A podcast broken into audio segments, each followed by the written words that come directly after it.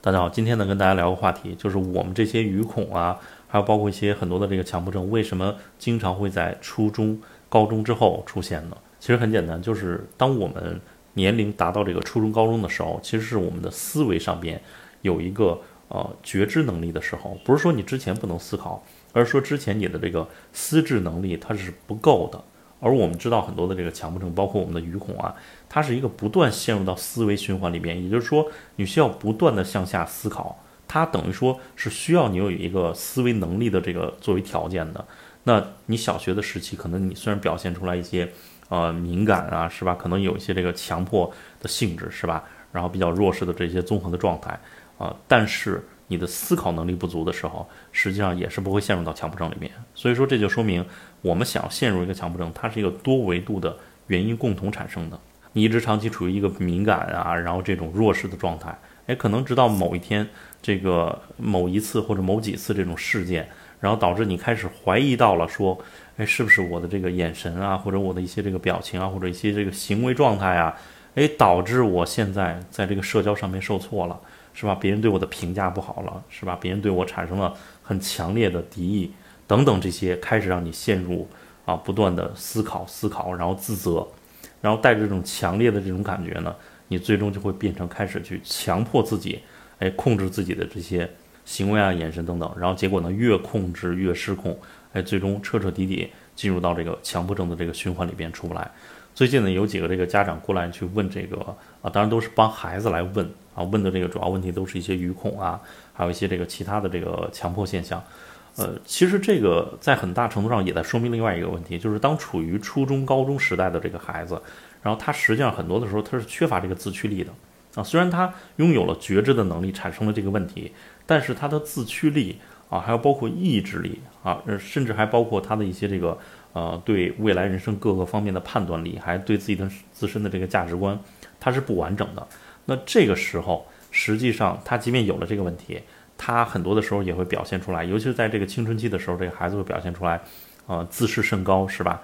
啊，觉得自己这个这个无所不能，然后不想听信别人的，也不想听信家长的，然后这个时候就会陷入到这个循环里边。所以很多的时候都是家长来去问，哎，直到这个。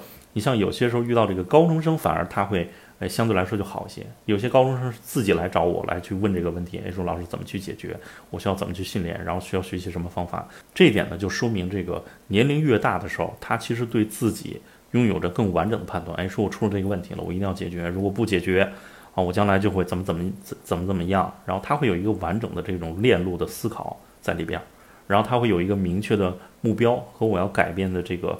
呃，方向他会有这种东西，但是你像初中的孩子可能就会比较差啊。基本上像初中的孩子，然后过来找我解决问题，都不是他本人，都是家长。然后包括之前买咱们课程的，都是家长代买，然后让孩子去学习。等于说孩子自身只是一直在忍受。那家长是在什么阶段发现呢？就是在这个孩子直到说这个跟自己的父母说，哎，我不想念了啊，我要去辍学，或者说我要休学。直到这个状态的时候，家长一般才可能刚刚发现，哦，这这是个问题，然后才去主动的学习。那还有一个家长问到说，这个我想帮我孩子解决掉这个语恐啊，那我应该去帮助他创造一个什么样的环境啊？或者说我应该如何去配合他呢？你看这儿其实就有一个误区啊，就是呃，我们这种强迫症，尤其是你像单说语恐这个问题吧，它的核心部分是思维层面的问题，也就是说。他需要最终你的孩子自己去参与到这个方法的实际训练过程当中，然后才会从里边走出来。比如说，在自己的生活呀，或者说学习的这个环境里边，去感受这个方法给他带来的这种思维解放，然后包括他核心的那个恐惧感被阻断了。那恐惧感一旦断了。其实也就不强迫了，也就没有对余光的这个强迫和恐惧了。你想想看，你为什么强迫？不就是因为你恐惧余光是吧？恐惧自己的视线，恐惧啊，可能别人给你的这种负面的评价是吧？带来的负面社交反馈，你才去强迫自己控制嘛？那恐惧没了是吧？那还有什么可强迫呢？所以说呢，核心的这个参与者就是你的孩子。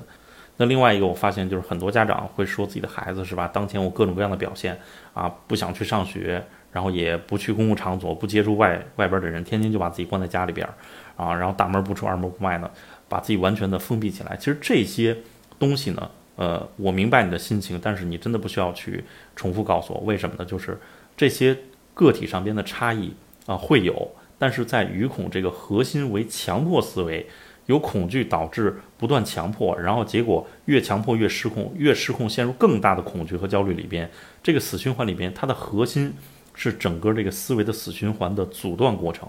而不是说你具体发生了，说你是啊在亲戚面前表现出来的，还是在同事面前表现出来的，是在开会的时候表现出来的，是吧？还是在这个同学聚会的时候表现出来的？这些场景在什么样的状态下做了什么样的事情，其实反而它是次要的，因为这些案例已经太多太多了，所以说它不是一个核心点。核心点是我们要倒推回去，去解决它最原始的那个问题，阻断掉它最原始的那个思维的死循环。